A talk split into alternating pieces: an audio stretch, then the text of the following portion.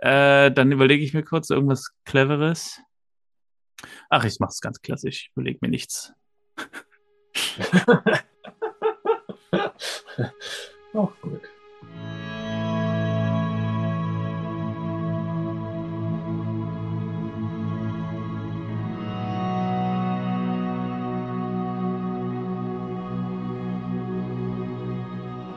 Herzlich willkommen bei Verstaubt und Altbacken Folge 9. Ich bin wieder einmal Martin Minke. Ich bin wieder einmal Konstantin. Guten Tag. Hallo. Moin. Nach Bremen. Ja, stark. Du hast, du hast gelernt. Ja, wobei in Bremen habe ich eher Moin Moin gehört. Ich glaube, in Hamburg sagen sie Moin, in Bremen Moin Moin. Bin ich ganz Ah. sicher, aber Okay. so genau kenne ich mich da oben auch nicht aus. Wenn ich Ja. da oben bin, bin ich meistens in Mecklenburg. Da wohnt was ja da? Verwandtschaft. Was, was, was sagt man da? Da sagt man, glaube ich, auch Moin. Okay. Was sagt man denn in Eisenach? Äh, gut Kleist. genau. Richtig. Das war jetzt so ein Test. Ganz genau. Familie Dr. Kleist, unser, unser So Lieblingspodcast. ist es. Äh, nee, unser, unsere Lieblingsserie. So rum. Äh, Äh. so weit würde ich noch nicht gehen, aber Ja. unser Konzept, unsere Serie für Leute, die jetzt in der Folge 9 das allererste Mal einschalten, hier bei Verstaubt und Altbacken, ist, wir gucken jede einzelne Folge Familie Dr. Kleist und reden intensiv darüber. Wir sind mittlerweile bei Folge 9 oder wie ich immer sage, Folge 109, also Staffel 1, Folge 9. Konstantin, wir nähern uns dem Ende der Staffel. Ist dir das bewusst? Ähm, jetzt, wo du es sagst, fällt es mir erst auf. 13 Folgen hat die erste Staffel, oder? Ja, also dann haben wir noch dementsprechend vier, 10, 11, 12, 13. Ja. Und dann äh, kann man ja vielleicht schon ein kleines Zwischenfazit ziehen und auch davon ausgehen, dass in Staffel 2 vielleicht ein paar Veränderungen anstehen. Ich weiß es nicht, ich habe es noch nicht gesehen, aber manchmal ist das ja so, dass über Staffelenden hinaus dann gewisse Veränderungen anstehen, Cast-Mitglieder ausgetauscht werden, neue hinzukommen oder neue Orte, neue Motive. Das äh, bringt für mich immer so ein bisschen frischen Wind rein, wenn man eine neue Staffel anfängt. Ja. Ja, das stimmt. Das ist äh, manchmal ist das so, dass, dass man sich so ein bisschen von den alten Figuren verabschiedet. Im Sinne von, manchmal gibt es das so, dann sind die irgendwie, sehen schon anders aus, zwei Jahre später, und man merkt, ah, irgendwie ist das nicht mehr die Figur, die ich mal so toll fand oder so. Aber oft ist es auch so, dass ähm, gerade wenn die Figuren herausgefordert werden, dass dann wirklich viele neue, coole Sachen entstehen. Ähm, wir haben ja das große Glück, dass wir nicht äh, wie damals die, die, die Fangemeinschaft ähm, äh, warten müssen, irgendwie zwei Jahre, bis was Neues passiert, sondern direkt weiter äh, gucken können. Deswegen, ähm, Ja. genau. Aber noch sind wir ja mitten in Folge 1 und es gibt äh, in Staffel 1 und es gibt ja noch viele unaufgeklärte Ja. äh, oder, oder, oder viele, ja, viele Plots, die noch nicht ganz äh, zur Lösung gekommen sind, zur Auflösung. Und wir wollen mal Genau. gucken, wie weit wir bei Folge 9 äh, doch rankommen an die ein oder andere Weiterentwicklung. So ist es. Folge 9 heißt Mut zur Wahrheit. Und Konstantin, wir haben es wieder einmal zu tun mit einer Folge wie für dich gemacht, FSK 0. Perfekt. Das, ähm, wobei es ist eine Folge, in der es ja viel äh, zumindest so um Aufklärungsthemen und so geht. Also es hätte Das mich stimmt. jetzt auch nicht gewundert, wenn es jetzt so ein FSK 6 äh, geworden wäre. Ja, Aber ganz grundsätzlich ist es natürlich schon ein, eine behütete Folge, sagen wir es mal so, im Sinne von, äh, da ist jetzt kein, äh, äh, kein Bergausflug, wo, wo irgendeine Schulklasse droht zu verschütten oder sowas. doch keine Sterbehilfe oder irgendwas. Ganz genau.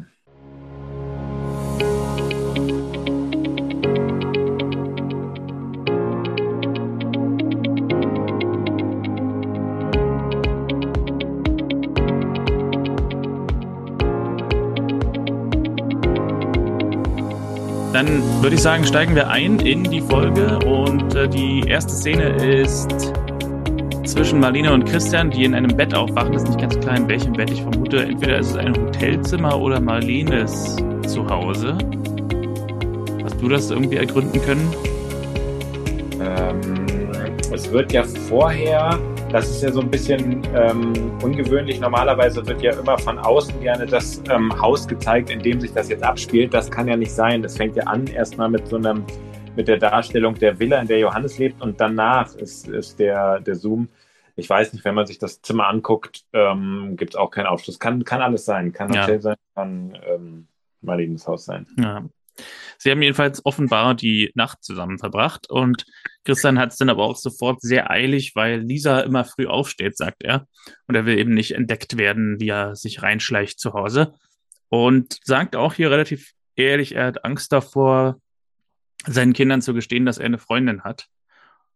Marlene findet das allerdings doof mit der Heimlichtuerei und nicht angemessen. Äh, ich mache mal nahtlos weiter, weil die nächste Szene gehört dazu. Lisa telefoniert mit Gregor über den Kopfhörer in so einer Freisprecheinrichtung. Das ist sehr für, modern für 2004. Genau, oder? das wollte ich gerade sagen. Das ist für die Zeit schon recht modern. Also ich weiß noch, ich hatte einen äh, Kollegen bei meiner alten Arbeitsstelle, der ähm, da, also bei den Synchronsprechern war das irgendwann dann auch total in, dass die anfingen, dann so Freisprechanlagen zu haben und sich so Knöpfe und Bluetooth-Sets in die Ohren zu stecken äh, und dann so ohne mit dem Telefon am Ohr zu stehen, zu telefonieren. Und da gab es zum Beispiel einen älteren Synchronsprecher, ich glaube, ich kann den Namen sagen, Jürgen Kluckert, der hatte als einer der ersten so ein Gerät. Und ähm, der fing dann eben auch an, immer so auf dem Sofa sitzend mit sich selbst äh, zu reden, also zu telefonieren. Und da haben sie dann so ein bisschen gesagt, jetzt wird er langsam, jetzt wird er irre, jetzt wird er senil. Aber in Wahrheit war er natürlich nicht irre, sondern hat einfach nur Freisprech gesprochen. Ja, und äh, Christian scheint ja schon damit ähm, konform zu sein, dass, also ihn wundert ja nicht, dass er sie in ihre Kopfhörer spricht. Ja, das stimmt. Er kommt nämlich nach Hause und sie äh, erwischen sich so ein bisschen gegenseitig und beide verheimlichen ihre Beziehungen voneinander. Lisa, die mit Gregor und Christian, die mit Marlene. Und ähm, wir sehen auch, wie Lisa ein Foto von Gregor in ihren Schuh steckt. Also das zweite Mal, dass im, im Prinzip Leute ihr Foto oder ihren, ihren Schwarm als, als ausgedrucktes Foto in der Tasche tragen. Ja. In dieser Serie. Und nach einiger, noch glaube ich, einer Folge Pause kommt auch Piwi wieder nach Hause nach drei Tagen Regen an der Ostsee. Also er war auf der Klassenfahrt an der Ostsee, da hat es jetzt die letzten drei Tage geregnet und deswegen kommen sie jetzt zurück. Christian muss los in die Praxis, Lisa muss auch los. Und Piwi fragt nach Carmen. Also die Ziege, die ein Geschenk war, die offenbar jetzt doch weitere Auftritte äh, in der Serie erhält, weitere Gage erhält die Schauspielerin der Ziege. Und ja, damit endet es erstmal in, in ja, Harmonie und dennoch ein paar Geheimnisse voreinander. Genau, da, da ist sozusagen der, der, der Langzeit-Spot, der so abläuft, also das, was sowieso die ganze Staffel sozusagen das Hauptthema ist. Und dann kommen wir eigentlich in der nächsten Szene zu dem, was die jetzige Folge ähm, ausmacht. Und in der nächsten Szene sehen wir eine Figur, die wir schon mal gesehen haben, Hans Tromberger. Die haben wir aber nur ganz kurz gesehen in dieser einen Szene in, weiß gar nicht mehr, welche Folge das war, wo er zusammen mit Klaus die Wiese ausmisst. Und sein Sohn Konrad Tromberger beim Pferdeausritt. Und gespielt werden die beiden von Hans-Jürgen Hirrich. Hans Tromberger wird von Hans-Jürgen ges gespielt. Und äh, André Röhner spielt seinen Sohn Konrad. Und in dem Gespräch wird so ein bisschen fürs Publikum erklärt, dass Konrad mal eines Tages den Betrieb übernehmen soll und dass Konrad im Herbst sein Diplom macht. Hans ist sehr stolz auf ihn und Konrad ist in der ganzen Szene eher zurückhaltend. Also man merkt hier vielleicht schon so ein bisschen, dass er auch noch ein paar andere Ideen hat, als einfach den Betrieb seines Vaters zu übernehmen. Inge fährt in einem roten Beetle vorbei, auch ein relativ modernes Auto, glaube ich, in dieser Zeit, der New Beetle. Und Hans Pferd scheut vor dem Auto und er fällt vom Pferd, flirtet aber sofort Inge an, die, die ihn zum Arzt fahren will. Äh, und in der Praxis, also es geht hier Schlag auf Schlag, renkt Christian ihn wieder ein und ja, äh, also erste kleine Annäherungsversuche, sage ich mal, von Hans Tromberger gegenüber Inge nach diesem Pferdeunfall. Ja, es funkt so ein kleines bisschen. Ne? Also sie sagt, äh, dass, dass, ähm, dass er mitkommen muss zum Arzt und ihm ist äh, das sehr, sehr recht, weil ihm klar ist, dass er von ihr gebracht wird. Ja. Und von daher, da kommen schon Schwingungen ähm, zwischen den. Ähm, Ja. ins Spiel. Und das wird man ja auch in der nächsten Szene sehen. Da kommt dann wieder Johannes ins Spiel. Aber ähm, ja, genau, der alte, der, der alte Twist kommt da wieder auf.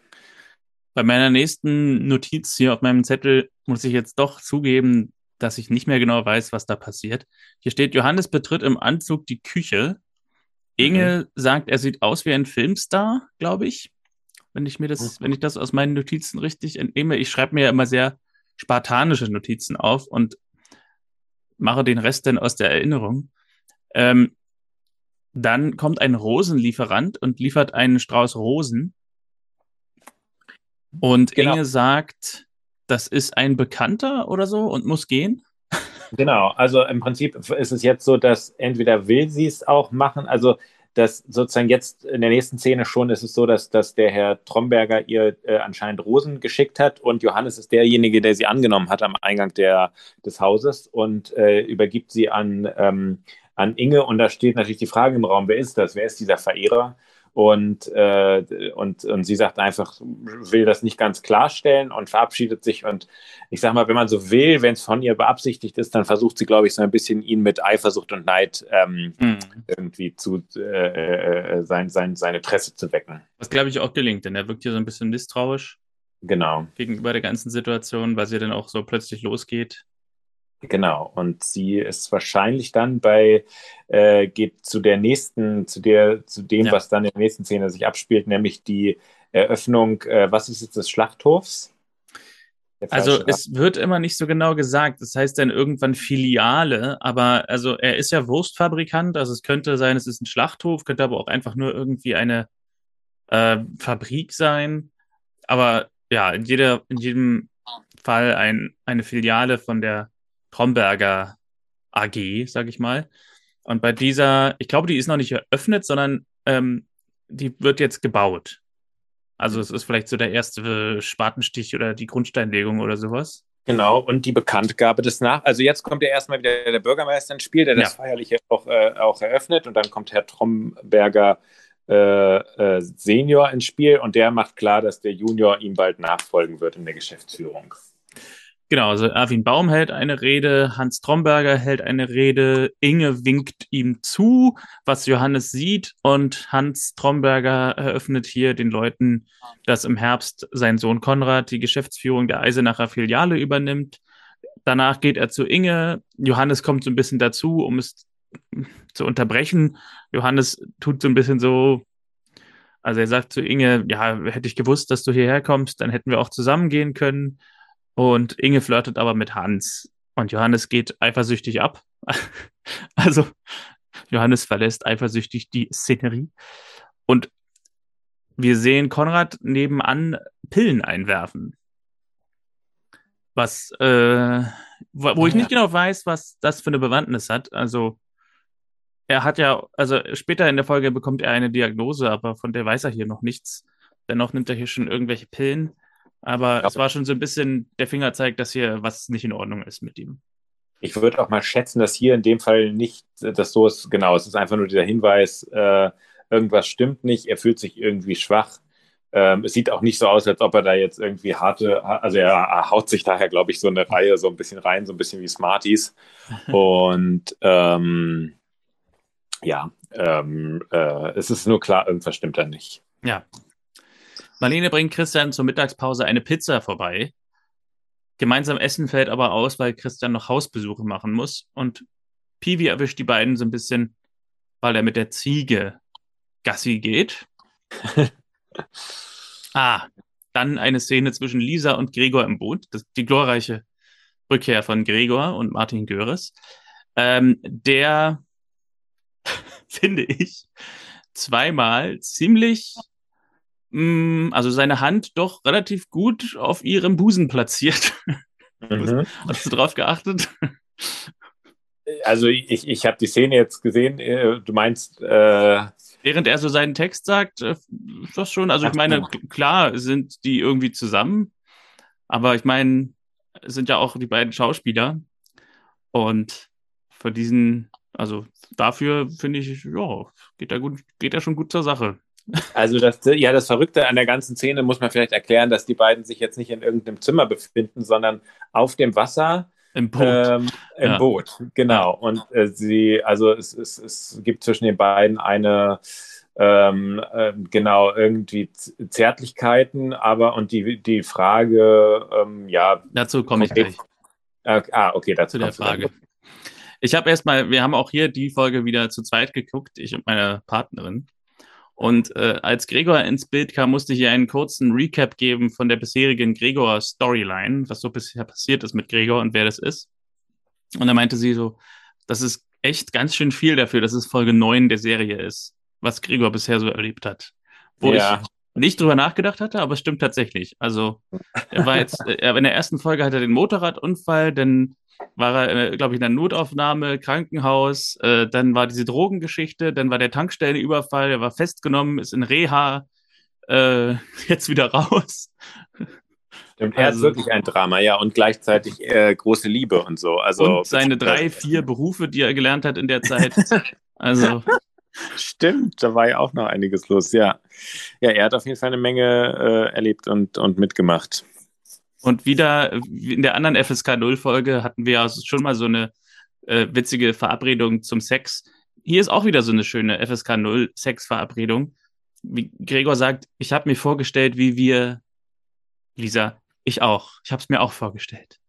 Und Gregor, willst du? Aber also meinst du das? Ja. Es ist witzig, weil später ja so oft auch noch über Sex ganz offen gesprochen wird, dass ich nicht glaube, dass ähm, das irgendwie jetzt nicht gesagt werden darf, das Wort. Aber ich finde es irgendwie so witzig, dass es zweimal so diese Andeutungsszenen gibt, wo man es fast übersehen könnte, worüber es wirklich geht. Mhm. So.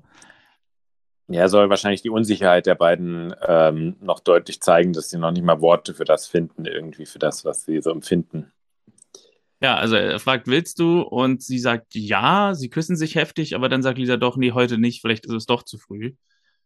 Äh, und bevor dann darüber eine große Konversation entstehen kann, sehen wir Konrad Tromberger, wie er ins Wasser geht und jetzt steht hier struggled up. Keine Ahnung, was das heißen soll. Ja, er steht ja da, er, es, er, es ist wirklich ein bisschen ungewöhnlich, weil er nicht im Wasser ertrinkt oder sowas, sondern sich so an, am, äh, geht ins Wasser und er robbt sich so am Steg entlang. Ja, er rettet, ähm, rettet sich irgendwie so ein bisschen selbst, weil er irgendwie einen Schwächeanfall im Wasser hat. Genau. Ja. Und dann sagt dieser, äh, sagt zu Gregor los, äh, mach hinne und dann äh, retten sie ihn und ziehen ihn an Land. Genau. Und währenddessen sehen wir eine Szene, die parallel spielt, dass sich Christian und Johannes zu Hause treffen.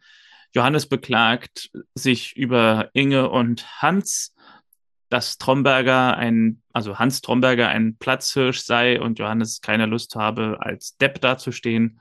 Und die Szene wird unterbrochen von dem Anruf von Lisa bei Christian wegen dem zusammengebrochenen Konrad.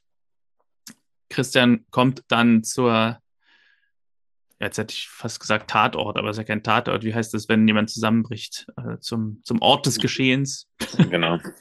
Und peppelt Konrad wieder ein bisschen auf und entdeckt merkwürdige blaue Flecken an, seiner, an seinem Arm und will ihn in der Praxis untersuchen, aber Konrad reagiert etwas dünnhäutig, sagt. Ungehalten. Ungehalten, ja. sagt sowas wie, kann ich endlich mal irgendwie das machen, was ich will, oder ich will genau. mir ständig irgendwas sagen lassen. Also er ist sozusagen erkennbar, irgendwer hat ihn so unter seiner Fuchtel, man ahnt schon, dass es der Vater ist.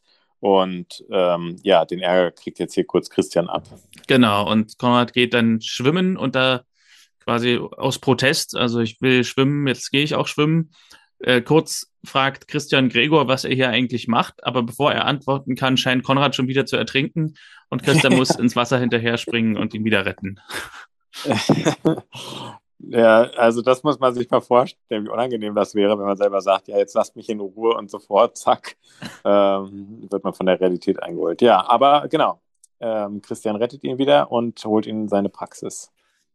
Wo Konrad sagt, dass er sich seit vier Wochen oder sechs Wochen schon ziemlich schwach fühlt und er hat Stress wegen seiner Diplomarbeit und in Wahrheit geht es bei seiner Diplomarbeit um die Errichtung einer Brücke in Cottbus, und es wird enthüllt, dass er nur pro forma BWL studiert, lange nicht mehr in den Vorlesungen war und in Wahrheit Architektur studiert, ohne dass sein Vater Hans davon weiß. Äh, und er hat, also Hans hat diese fixe Idee, dass sein Sohn die Firma übernimmt, aber Konrad hat da gar nicht wirklich Interesse dran, sondern studiert in Wahrheit Architektur.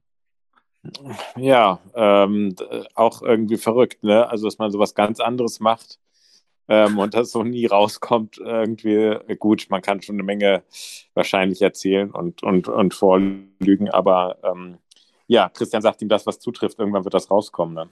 Ja. Piwi ist zu Hause und weil niemand Zeit hat, seine Erzählungen von der Klassenfahrt zu hören und alle immer nur sagen, ja, erzähl mir später, jetzt muss ich erstmal los, nimmt er es einfach auf einem Diktiergerät auf, um es dann später wahrscheinlich einfach jemanden zu geben und vorzuspielen. Und Christian sagt zu ihm, oh, haben wir dich vernachlässigt? Oh, armer Piwi. Ich finde das eher total süß. Also diese Idee, ich spiele es euch einfach auf und ihr spielt es ab, wenn ihr dann könnt, ist, ist eigentlich ja eine sehr, sehr niedliche, kreative Idee, um äh, sein Unbehagen darüber kundzutun, dass man sich nicht so beschwert, sondern sagt, gut, es ist sozusagen so ein Arrangieren. Ich will es halt irgendwie trotzdem loswerden. Ja. Äh, fand ich irgendwie ganz niedlich. Ja, wobei es äh, schon davor sehr lustig ist, dass der Sohn nach Hause kommt und keiner richtig Zeit hat, sich seine Geschichte anzuhören. Und es gibt ja auch die eine Szene, das ist die Folge mit, äh, die Szene mit der Pizza und Marlene, wo, wo Piwi davon gerne erzählen will, aber Christian sagt, er hat noch Hausbesuche zu machen. Aber du kommst dir damit klar, ne? ja, stimmt. ja, von dem wird da viel, viel. Also es ist so ein bisschen schade, du hast, also weil du ja auch die, die schauspielerische Leistung von David Bode gelobt hast, dass er so ein kleines bisschen aus dem Fokus gerät. Weil, also Lisa lässt, anhand von Lisa lässt sich natürlich noch eine konfliktträchtigere Geschichte mit Jugend und Sexualität und so erzählen. Und ähm, da ist, es gibt schon eine kleine Hierarchie sozusagen vom, vom, nicht vom Stellenwert, aber von dem Stellenwert in der Serie sozusagen mhm. von der, bei den Drehbuchautoren. Es ist natürlich auch möglich, dass David Bode nicht mehr so viele Tage frei hatte. Wir haben das ja im Synchron auch immer mal wieder das Thema. Kinder dürfen nur in einem gewissen Rahmen pro Jahr Termine wahrnehmen. Also Ach so. Ja, es ist, ähm, es gibt halt klar definiert, was ist leichte Tätigkeit, was ist schwere Tätigkeit. Und Tätigkeiten schwerer Art müssen halt beim Landesamt angemeldet werden und müssen genehmigt werden vom Landesamt. Und dann gibt es eben eine Höchstzahl an Terminen pro Jahr, die Kinder arbeiten dürfen. Und die ist sehr gering. Das, ich habe jetzt, ich weiß jetzt gerade nicht genau, aber ich glaube, es sind 40 Termine, also 40 Tage im Jahr. Und Schauspiel, Theater, Film, auch Synchron ist eine schwere Tätigkeit per Definition. Da wurde auch mal versucht, dran zu rütteln, dass man sagt, also speziell Synchron ist jetzt nicht unbedingt so schwer, wenn man vom Taxi von nach Hause oder von der Schule abgeholt wird, ins Studio gefahren wird, wo es eine Capri-Sonne gibt und was zu essen, Synchrontext spricht und vom Taxifahrer oder von einem persönlichen Fahrer sogar wieder nach Hause gefahren wird. Aber es hat man nicht durchgekriegt, dass man das zur leichten Tätigkeit umdefiniert. Und dann ist es eben wirklich so, wenn die Tage voll sind, dann gibt es nur noch mit Ausnahmegenehmigungen noch weitere Tage.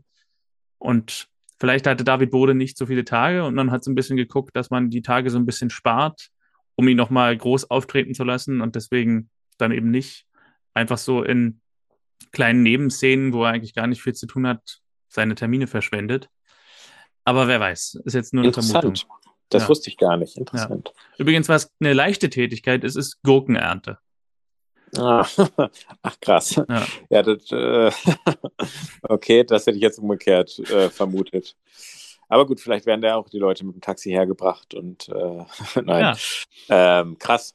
Ja, also es ist tatsächlich so, wenn man da sich nicht dran hält, kann das schwerwiegende Folgen haben. Also es ist dann tatsächlich Kinderarbeit, illegale Kinderarbeit und da kann man dann ordentliche Geldstrafen kassieren. Okay. Christian geht zu Lisa ins Zimmer und Lisa will sich nicht für die Geschichte mit Gregor rechtfertigen, weil Christian ja jetzt so ein bisschen aus Versehen rausgefunden hat, dass, eh, dass sie und Gregor sich sehen, dass sie und Gregor zusammen sind. Und Christian meint, ich will nur, dass es dir gut geht. Und sie sagt, es geht mir gut, keine Sorgen, keine Sorge. Christian fragt so ein bisschen nach, wie es Gregor geht. Und Lisa antwortet, willst du wissen, ob er noch ein Junkie ist? Ähm, und meint, er sei clean, aber sie wäre auch mit ihm zusammen, wenn er noch auf Drogen wäre.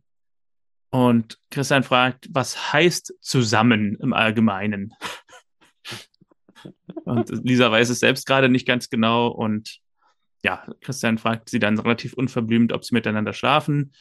Äh, und Lisa sagt, das ist mir zu intim, darüber zu reden, und geht ins Bad. Und als er sich dann aufs Bett setzt, fällt ihre Tasche vom Bett und ungefähr drei Millionen Kondome fallen aus ihrer Tasche. Ja, da ist er, was man auch noch später in einer anderen Szene sehen wird, relativ unbeholfen, was ja, glaube ich, vorher nicht der erste Vater ist, der das so ist. Hm. Und ähm, ja, ähm, jetzt darf ich nicht so viel vorwegnehmen oder will ich nicht so viel vorwegnehmen, aber genau da kommt, glaube ich, dieses Thema Fehlen der Mutter auch nochmal nachher ins Spiel. Mhm. Unsere Gynäkologin Verena will mal wieder Marlene zu einem Freizeittrip entführen. Diesmal zum Shoppen nach Paris. Sie reden über Gregor und dass er noch zwei oder drei Wochen in der Klinik bleiben kann, äh, bleiben muss, aber dann vielleicht raus kann. Und Gregor tritt hier auch auf und hat ein paar Tage Ausgang, sag ich mal. Äh, muss übermorgen Abend zurück sein. Und Verena sagt, er sieht gut aus und geht dann lieber, weil der Abend den beiden gehören soll, also Marlene und Gregor. Aber sie soll trotzdem das Angebot mit Paris nicht vergessen. Und Marlene ruft dann Christian an und sagt ihm für heute Abend ab, weil sie den Abend mit Gregor verbringt.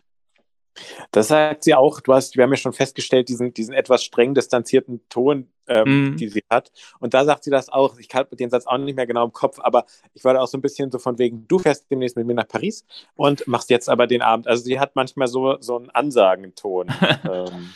Ja, also es ist so komisch, weil die Figur ist irgendwie immer da, aber sie interagiert nicht mit besonders vielen anderen Figuren. Man hat also irgendwie das Gefühl, dass sie gar nicht so richtig zu dem großen Cast dazugehört.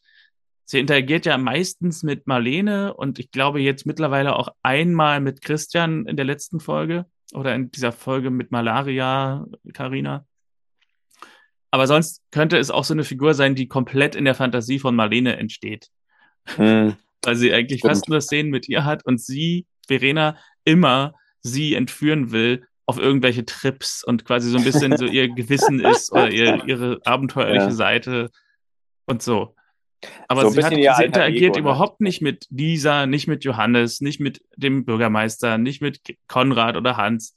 Also es ist irgendwie so eine ganz Aber komische sie war Figur. Bei, bei, bei Christian in der Praxis, ne? Und ist da genau. ja schon als Kollegin. Also das, das ist schon. Das ist die einzige ähm, Szene, die mir einfällt. Wahrscheinlich vergesse ich auch welche, aber das ist die einzige Szene, wo, wo, wo sie, also Verena, auch mal mit anderen Figuren interagiert als mit Marlene und den Figuren, die bei Marlene zu Hause sind.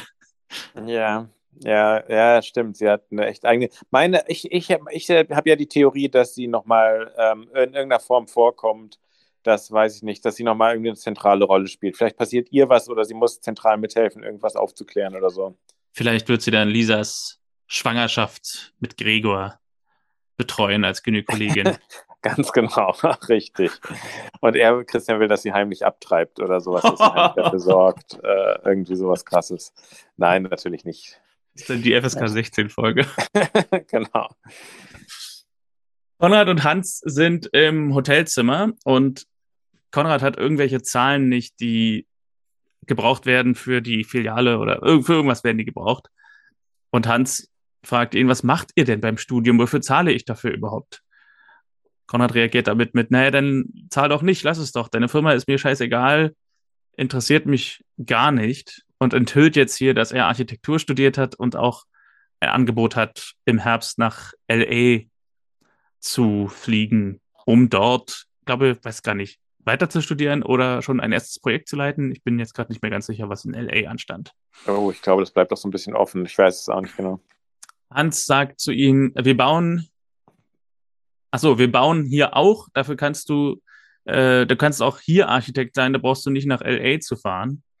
Und Konrad meint, das ist aber das Falsche für ihn. Und Hans reagiert mit, du musst die Firma übernehmen, du bist ein Tromberger, musst dich nur mal zusammenreißen du lügst mich an und erwartest, dass ich dann dafür Verständnis habe. Und seit wann ist denn meine Firma das Falsche? Also der Konflikt zwischen den beiden Generationen beginnt.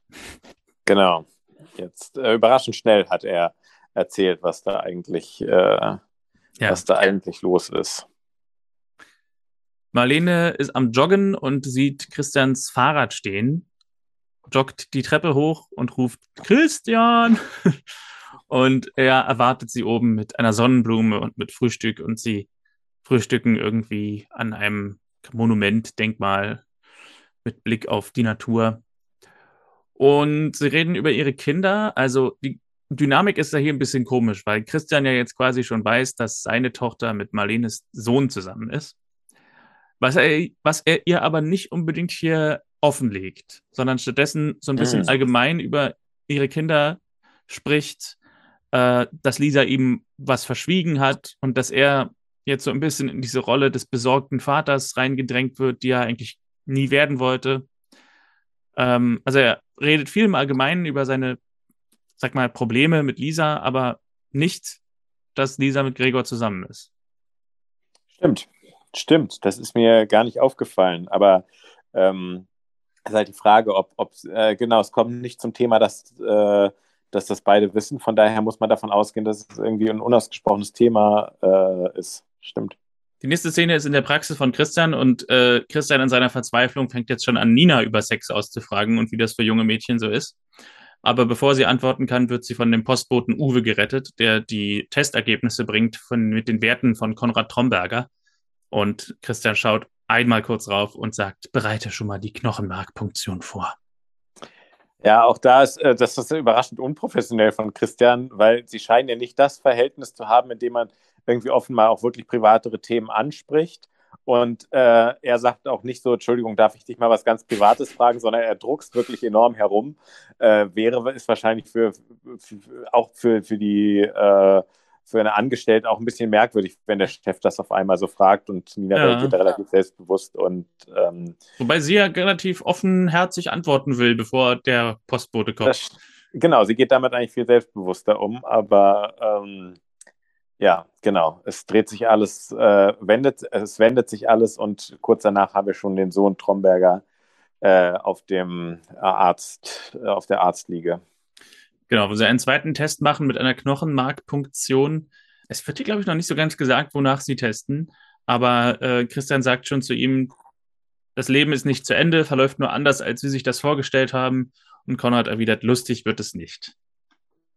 Inge trifft Hans Tromberger auf der Straße und Hans lädt sie zu einem Eis ein, klagt ein bisschen über die Situation und dass man sich heute auf nichts mehr verlassen kann, nicht mal auf die am nächsten stehenden Menschen. Aber er möchte über was anderes sprechen, zum Beispiel über sie. Das Handy klingelt aber dann bei Hans. Christian ist dran und ruft ihn in die Praxis, dass er in die Praxis kommen soll. Genau, und ich weiß nicht, ob du jetzt noch äh, den Dialog eins zu eins drin hast, weil jetzt gleich fällt, äh, fällt ein wichtiger Satz, ähm, der für unsere Kategorie später, aber äh, genau. Ja, äh. Äh, dann lasse ich die Sätze hier erstmal weg. Und ähm, also Hans ist in der Klinik. Christian bestätigt, dass sie bei Konrad mehrfach getestet haben und der Verdacht auf Leukämie besteht. Und Hans ja, ich tanze jetzt hier um die Sätze rum. Hans ist resigniert, möchte selber sein Knochenmark spenden, aber Christian sagt, Eltern kommen dafür meistens nicht in Frage, sind meistens nicht kompatibel, eher Geschwister. Aber Konrad hat keine und die beste Chance ist momentan, die DKMS zu kontaktieren und nach passenden Knochenmarkspendern da zu suchen. Hans geht zu Konrad ins Zimmer und sagt zu ihm einen Satz, der Ah, ich glaube, diesen Satz darf ich sagen. Der ist nämlich im weiteren Sinne, äh, im weiteren Verlauf der Folge relativ wichtig. Er sagt zu ihm, du bist mein Fleisch und Blut, alles andere lässt sich irgendwie regeln.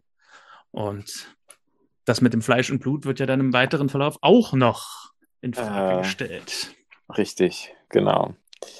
Ähm, genau, also ich, ich äh, so komme zu dem, zu, zu, dem Satz später. Ich weiß nicht, ob du jetzt schon weißt, welcher sein wird bei mir. ich habe eine Vermutung.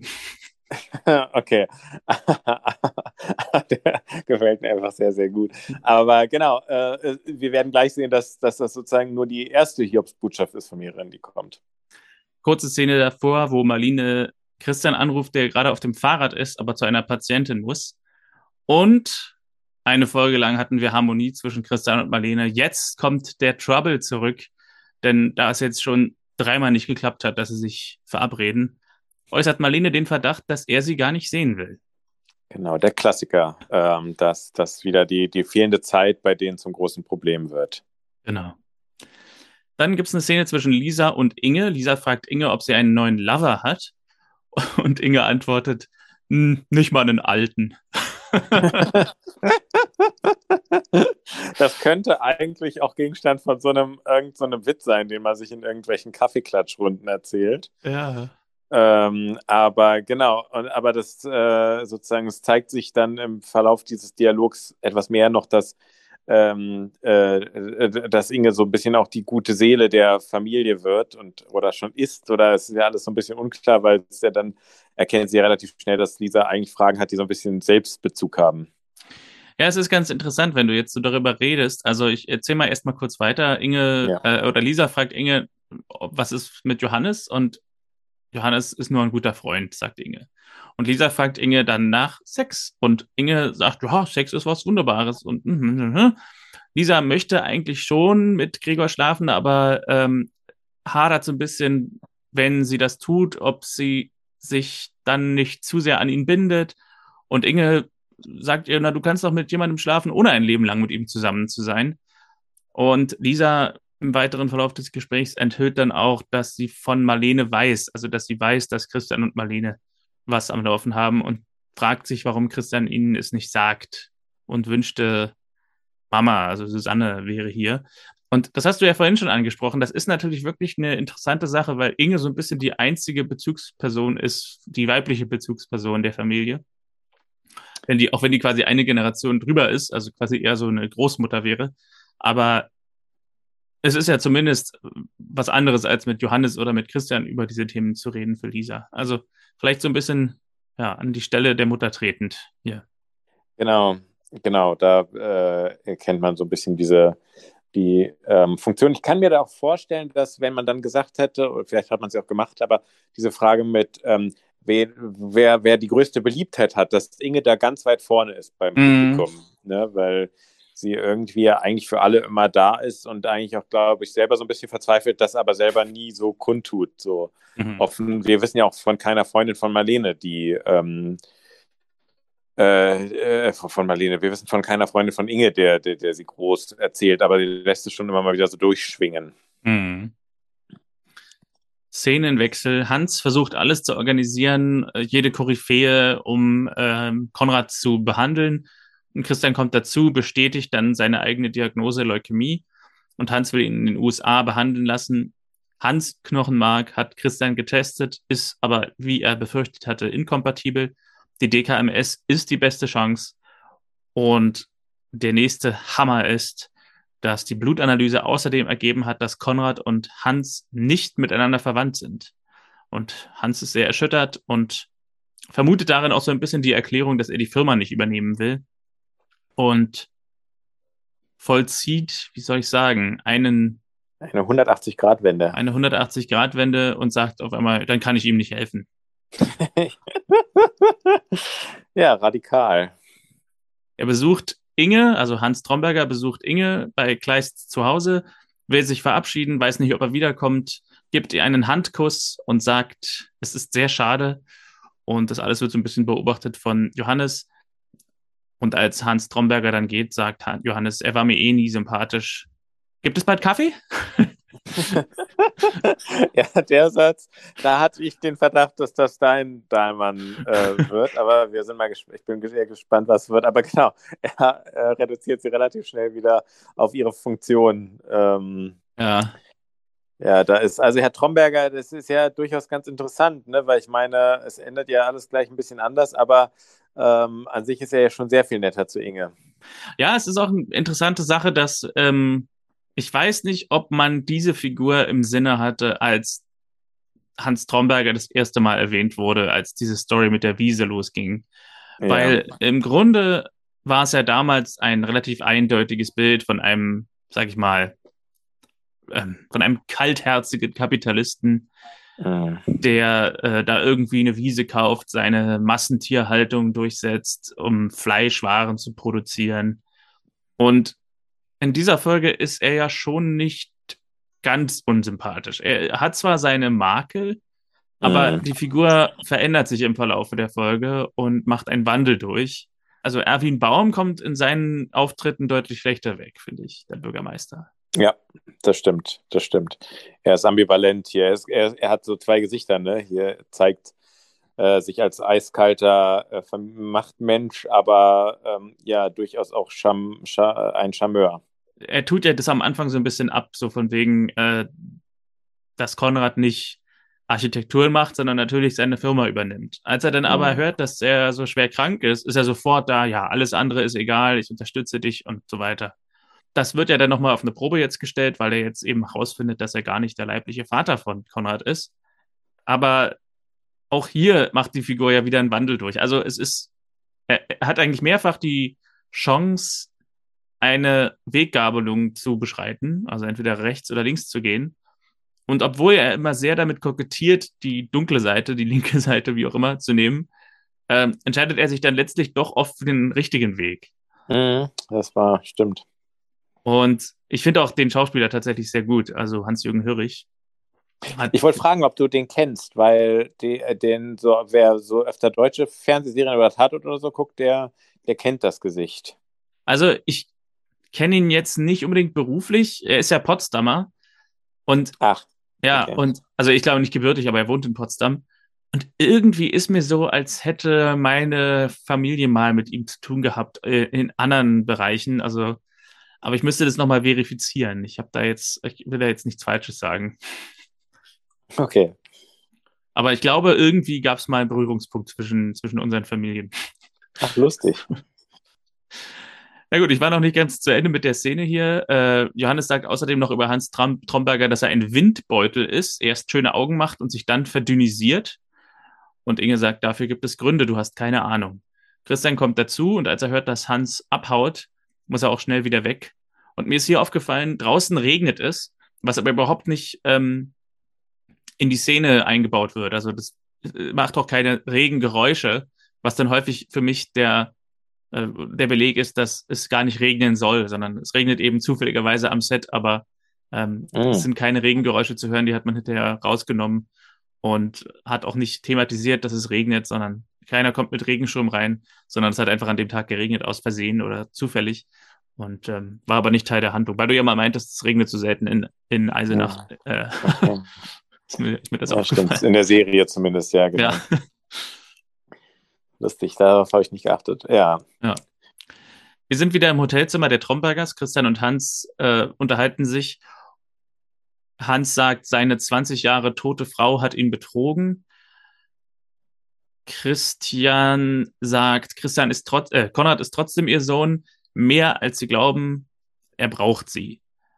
Und ihre tote Frau hat eine Entscheidung getroffen, indem sie Vertrauen in sie gesetzt hat als Vater, zu Recht, wie mir scheint. Aber Hans will das alles nicht hören, sagt, uns verbindet nichts mehr. Das ganze Leben, was er und Konrad gemeinsam gelebt haben, war eine Lüge.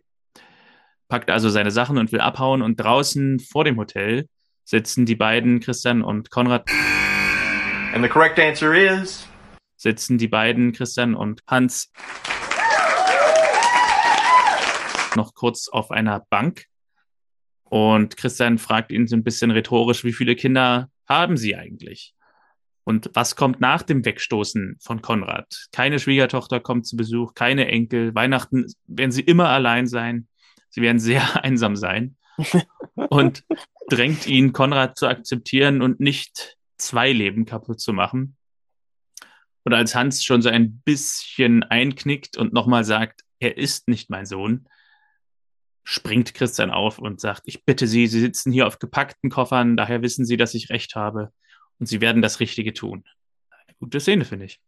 Das, also ich sag mal so, ich, ich habe mich gefragt, ob das das ist, was ähm, natürlich würde das im Normalfall bei einem Arzt nicht passieren, weil Ja. äh, der Arzt nicht die Zeit hätte, sich auch noch privat sozusagen mit ihnen auseinanderzusetzen. Aber ob man ganz generell ähm, sozusagen, wie weit man gehen darf, wenn man die Angehörigen äh, drängt dazu, so äh, oder frühere Angehörige oder vermeintliche ähm, dazu, ähm, äh, die Person weiter zu unterstützen. Aber äh, ja, Christian findet offenbar auf jeden Fall die richtigen Worte. Ja. Wir sehen Lisa Wäsche aufhängen und Christian ist einfach überall. Er kommt auch hier wieder dazu und sagt ihr, er ist froh, dass es sie gibt. Sie und Piwi. Er liebt sie beide und hat Angst, sie zu verlieren. Und Lisa sagt, du verlierst mich nicht, wenn ich Sex mit einem Mann habe. ähm, oder nee, ich glaube, sie fragt es, äh, kann ich dann nicht mehr deine Tochter sein, wenn ich Sex mit einem anderen Mann habe? Und Christian sagt, na, das musst du verstehen, gerade eben warst du noch ein Kind, jetzt bist du erwachsen. Und schöne Erwiderung von Lisa. Was hat Sex mit Erwachsensein zu tun?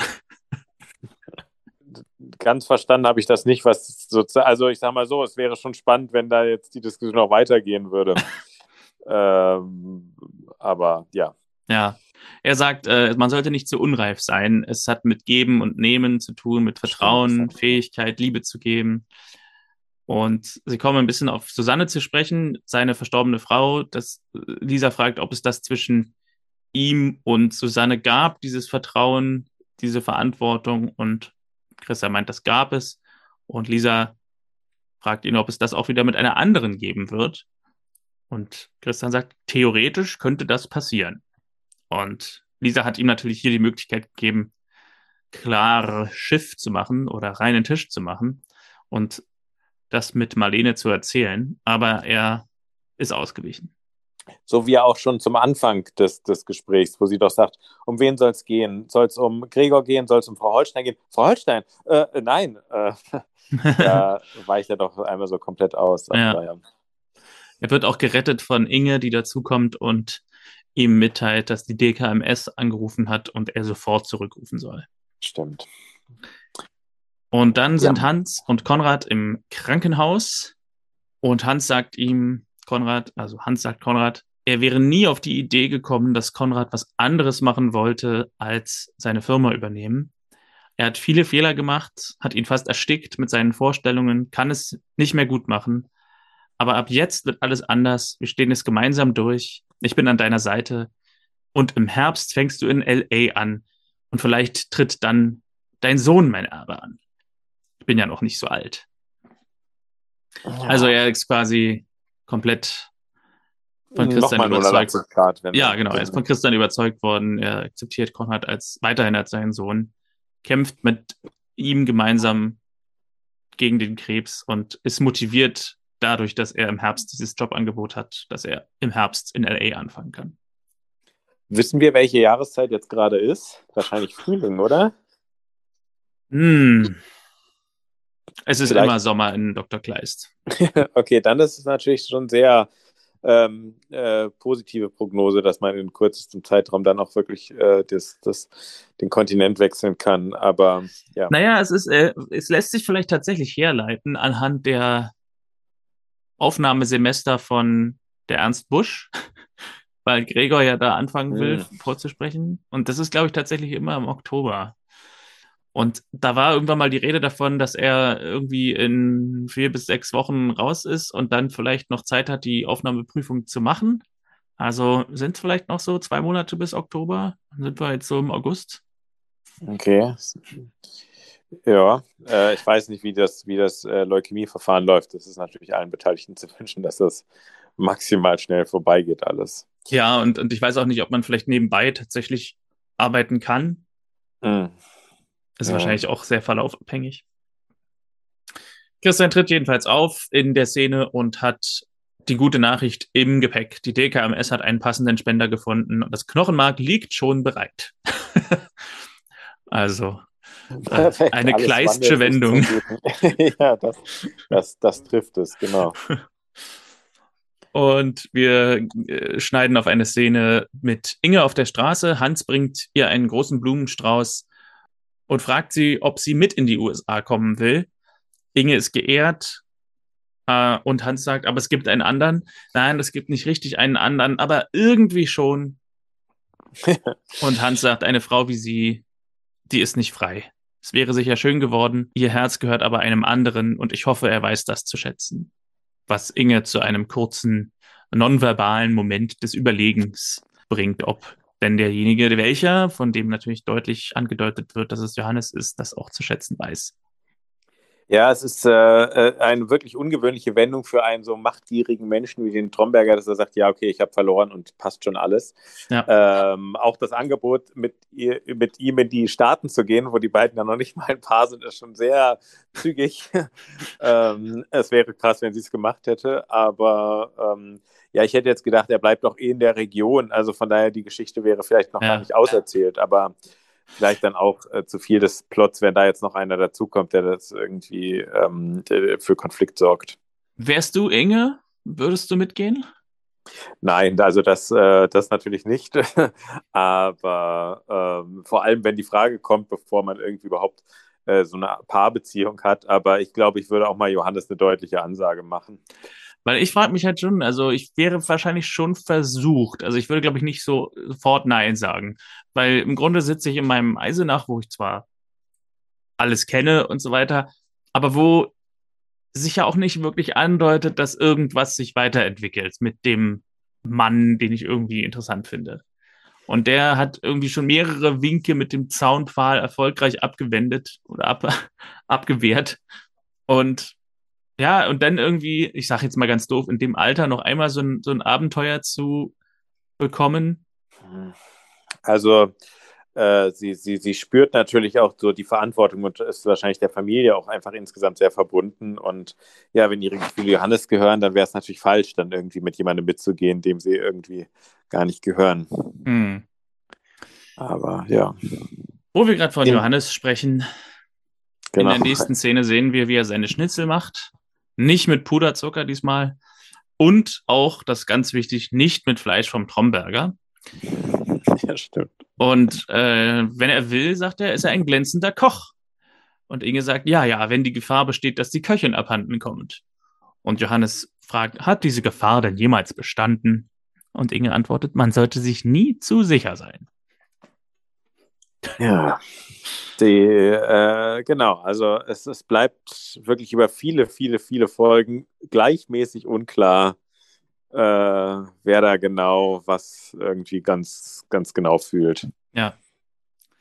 Und die letzte Szene der Folge ist, Marlene und Christian haben Sekt und er fragt sie nach ihrem ersten Mal und sie sagt, sie hat es vergessen und es wird eh überbewertet. Die erste Liebe ist viel wichtiger. Herzflattern, Bauchgrummeln und die beiden küssen sich vor zwei Kerzen und Marlene sagt, nachdem Christian sie fragt, ist das hier perfekt?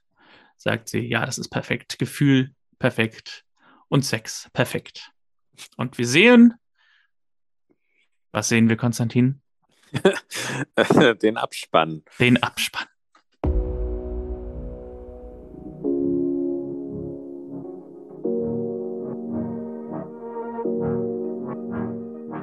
Ja, wir haben sozusagen eigentlich keine, keine so krasse Entwicklung. Also der Johannes-Konflikt bleibt, bleibt bestehen. Ähm, ja, doch, äh, das, äh, das, das, das Lisa-Gregor-Ding geht so ein bisschen weiter, mhm. aber das bleibt sozusagen insgesamt so ein bisschen. Ähm, ich hatte gedacht, weil die Folge Mut zur Wahrheit heißt, hatte ich gedacht, das ist die Folge, die ähm, bei, bei der Christian es mal mitteilt. Ähm, ich habe übrigens eine neue Liebe. Aber ähm, ja, anscheinend doch kein Mut zur Wahrheit in dem Fall. Lisa ist ihm zuvor gekommen. Sie hatte so ein bisschen Mut zur Wahrheit, weil in der Notfallsituation, wo der Konrad fast ertrinkt, hätte sie ja auch das Krankenhaus anrufen können, weil sie gerade mit Gregor gemeinsam auf der Wiese lag. Aber sie hat stattdessen Christian angerufen, der natürlich dadurch zwangsläufig mitbekommt, dass sie und Gregor gemeinsam abhängen, wie die Kids heute sagen. und ähm, ja. dadurch hat sie sozusagen, wie soll ich sagen, das Leben von Konrad schwerer gewogen als ihre eigene Geheimniskrämerei um ihre Beziehung mit Gregor. Ja, vor allem hätte sie auch einfach kurz Gregor wegschicken können. Sie hätte ja. kurz sagen können, geh mal kurz äh, ein paar Meter ja. weiter oder fahr nochmal mit dem Boot raus. ähm, ja, ähm, genau. Da, also sie hat klaren Tisch, ja, reinen Tisch gemacht und er noch nicht. Das stimmt. Das ist wahr. Das ist noch ein bisschen einseitig, der Mut äh, zur Wahrheit. Mir hat die Folge so weit ganz gut gefallen. Also ich habe ja schon gesagt, die schauspielerische Darbietung von Hans-Jürgen Hürrich fand ich tatsächlich sehr gut, aber auch ähm, Francis Fulton Smith und Uta Shawn, die ja auch sonst äh, immer gut sind, aber ähm, die waren in der Folge tatsächlich auch äh, mit dem großen Spielpartner nochmal besser, also mit Hans-Jürgen Hörich als Spielpartner. Und André Röhner hat mir auch gefallen als der Sohn das hat viel, also diese Darbietungen lassen diese Folge für mich funktionieren. Und von der Story her fand ich es auch gut. Also ich fand sowohl diese Leukämie-Story ganz stimmig, als auch diese Erbschaftsstory. Der Moment, dass Konrad tatsächlich nicht Hans Sohn ist, ist nochmal eine Überraschung gewesen. Also ich hatte so ein bisschen gedacht, es geht dann eben im Rest der Folge darum, dass er eben diese schwere Krankheit hat und darüber hinaus äh, und darüber sich die beiden wieder versöhnen. Aber tatsächlich kommt ja dann noch eine weitere Komponente hinzu. Und das habe ich tatsächlich nicht kommen sehen, aber fand es ganz gelungen. Diese Sex-Story fand ich ein bisschen cringy. Also diese, ähm, ja, diese Gespräche mit, mit Lisa und Christian und so weiter soll sie aber vielleicht auch sein. Deswegen war es jetzt für mich nicht unbedingt mangelhaft und vielleicht ist da nicht jede, jede Note stimmig, aber im Großen und Ganzen greift da viel ineinander, glaube ich, was passt. Ja, es ist halt, es ist halt so, dass sozusagen diese familiären Unsicherheiten so gezeigt werden, wie geht man da miteinander um und dass er sozusagen dieses, ähm, dieses Erwachsenwerden von der, von der Lisa nicht so richtig einschätzen kann. Das, das fand ich eigentlich wiederum ganz gelungen. Ähm, ich habe auch das Gefühl insgesamt, dass der Francis Fulton Smith ähm, noch stärker wächst, so in der ganzen ähm, Präsenz und in dem ganzen, ähm, in seinem, also ne, wächst mehr und mehr in diese Rolle auch rein und so. Und es wird immer stimmiger und passender. Mhm, mhm. das ähm, gefällt mir ganz gut. Was ist denn dein Sushi Lushi Dahlmann? Wo sind wir denn eigentlich hier? Warum, äh, was darf man überhaupt noch in Deutschland sagen? Wo sind wir denn eigentlich hier? Exakt. Mein Sushi Lushi Dahlmann geht an Hans Tromberger. Ja. Ähm, und er hat eigentlich zwei gute Sätze, die direkt hintereinander kommen. Ähm, von daher lasse ich dir mal den Vortritt. Ich habe jetzt gesagt Hans Tromberger und du kannst jetzt mal den Satz sagen und ich nehme dann okay. den anderen Satz. Denn ich bin mir sicher, einer von den beiden ist bestimmt der, ja. den ich auch habe. Okay, und zwar, ich kann ihn leider nicht mehr eins zu eins wiedergeben. Ich dachte, ich hätte ihn noch im Kopf, aber ich habe ihn nicht mehr ganz im Kopf. Ähm, und zwar ist es ja so, dass ähm, zuerst gibt es das Gespräch zwischen Vater und Sohn, weil klar sagt, ich will eigentlich gar nicht deine Nachfolge antreten. Und kurz danach wird der Vater ins Krankenhaus gerufen mit dem Satz, ähm, äh, mit, mit, mit, mit dem Satz, dass, also mit der Information, dass er wahrscheinlich an Leukämie erkrankt ist. Und dann sagt der Vater nur, was ist denn jetzt mit ihm los? Oder so. Ich weiß nicht mehr genau, vielleicht hast du den Satz eins ja. aufgeschrieben, aber der Satz hat so ein bisschen was von wegen, ähm, zuerst wollte er nicht äh, beerben und jetzt will er auch noch Leukämie haben, so ein ja. bisschen so klingt das. Äh, der so. Satz ist, ist er, was ist ja. denn nur mit diesem Jungen los? ja, genau. Äh, der, ist so völlig, also auch die Art, wie es gespielt war, war einfach sehr, sehr schön, so von wegen dieses völlige Entsetzen. Sag mal, der kommt ja gerade vollkommen von der Bahn ab und es schwingt so ein bisschen so ein Schuldvorwurf mit. Ja, man erwartet irgendwie, dass er danach zu seinem Sohn geht. Sag mal, das mit diesem Leukämie, hast du dir das gut überlegt? Ja, genau. Also äh, das mit dem Studium abbrechen ist das ein oder nicht machen, aber jetzt das, das setzt dem Ganzen die Krone auf. Also, dass er irgendwie sowas sagt. Ähm, ja. Genau, nee, der Satz hat mir sehr gut gefallen. Wäre er auch einer von deinen Sätzen gewesen? Das wäre tatsächlich äh, Satz Nummer zwei gewesen. Dann nehme ich ja. jetzt den Satz, der direkt davor geht, äh, der direkt davor kommt. Hans Tromberger, ähm, kriegt enthüllt, dass sein Sohn Leukämie hat oder der Verdacht besteht und sagt, das geht nicht, er hat Prüfungen. ist mir nicht so aufgefallen, aber äh, also völlig, völlig realitätsfern. ähm, wobei, also der Satz ist wahrscheinlich äh, gar nicht so 100% unrealistisch. Das sagen ja immer mal wieder Leute, dass sozusagen in Extremsituationen man voll, vollkommen absurde Sachen äh, macht und sagt. Also, ja, das kann schon sein das Gehirn da äh, manchmal ausschaltet. Also manche Leute, die einen Verkehrsunfall haben, noch aussteigen, ihr Auto ähm, noch irgendwie abschließen, ganz sauber und sowas und dann umkippen oder so. Ja. Ähm, gibt wirklich völlige verrückte Sachen, aber der Satz passt so ein bisschen zu seiner Realitätsferne. Also auf jeden Fall, ich finde die Sätze gar nicht mal so schlecht, weil er eben wirklich diese schockierenden Nachrichten kriegt. Also ich finde, die funktionieren sogar, aber sie sind so herrlich, äh, allein, also aus dem Kontext gerissen, so herrlich lustig, dass sie einfach. Mhm. Und sonst hatte die Folge, finde ich, nicht viele damals. Vielleicht höchstens noch diese Johannes-Sache, die du vorhin meintest. Von wegen, wann gibt es Kaffee? ja. Aber Johannes kann ja jetzt nicht jede Folge den Dahlmann-Preis ja, kriegen. Also. Genau. Genau, Von daher das erste Mal, dass wir den Double Dahlmann vergeben, beide an dieselbe Person. ja, perfekt. Das ist doch gut. Was passiert denn in der nächsten Folge? Worauf können wir uns freuen? Die nächste Folge, Konstantin, ich weiß nicht, ob du das wusstest, werde ich alleine machen. Du bist nicht dabei, weil die Folge heißt Im Alleingang. Ah, okay. Ja, ich bin wieder ab Folge 11 dabei. Das ist aber auch deshalb, weil, weil die Folge FSK 12 ist. Hm. Und äh, die Inhaltsbeschreibung von Amazon lautet wie folgt. Christian wird zu einem Notfall gerufen. Der Polizist Jan wurde an seinem ersten Arbeitstag bei der Eisenacher Polizei von einem Tankstellenräuber niedergeschossen. Oha. Spannend. Äh, da wird sicherlich auch Remanka wieder ins Spiel kommen, die ähm, ja dieses, äh, diese äh, Folge keinen Auftritt hatte. Das stimmt, ja. Und es ist natürlich vielleicht auch mal eine Recherche wert, wie viele Polizei oder wie viele Schusswaffeneinsätze bei der Eisenacher Polizei so vorkommen. Mhm. Aber äh, das können wir dann in der nächsten Folge besprechen. Genau, ich weiß gar nicht, ob wir das so protokollieren, aber ja. Ja, aber ich meine, so Eisenach klingt jetzt für mich nicht so, als wenn man da jetzt täglich mit Schusswaffen zu tun hat, aber wer weiß. Wir wollen es wir auf jeden Fall hoffen, das stimmt. Genau. Bis dahin. Sinne. Ja, äh, also ich mache natürlich keinen Alleingang. Konstantin darf dabei sein in der nächsten Folge. Yes. Äh, und darf dann uns wieder mit seiner Anmoderation erfreuen. ja, das mache ich natürlich wieder gerne. Ich übe schon mal fleißig. Ja. Und äh, bis dahin würde ich sagen, alle, die diesen Podcast bis hierhin gehört haben, sollen bitte gesund bleiben und keine Alleingänge machen. Passt auf genau. an Tankstellen, dass keine Räuber euch niederschießen. Und habt Mut zur Wahrheit. Und wenn ihr Leukämie habt, dann sagt eurem Arzt, das geht nicht. Denn ihr habt Prüfungen. So, genau. Genau, bleibt gesund am allerbesten. Ja. Bis zum nächsten Mal. Ciao, Bis ciao. Bis nächste Woche.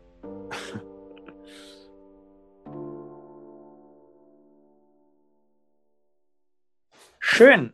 Dann na denn. noch einen schönen Abend. Dein Rotweinglas Danke. ist noch nicht ausgetrunken. Ja, ja, ist schon nach den ersten zehn Minuten.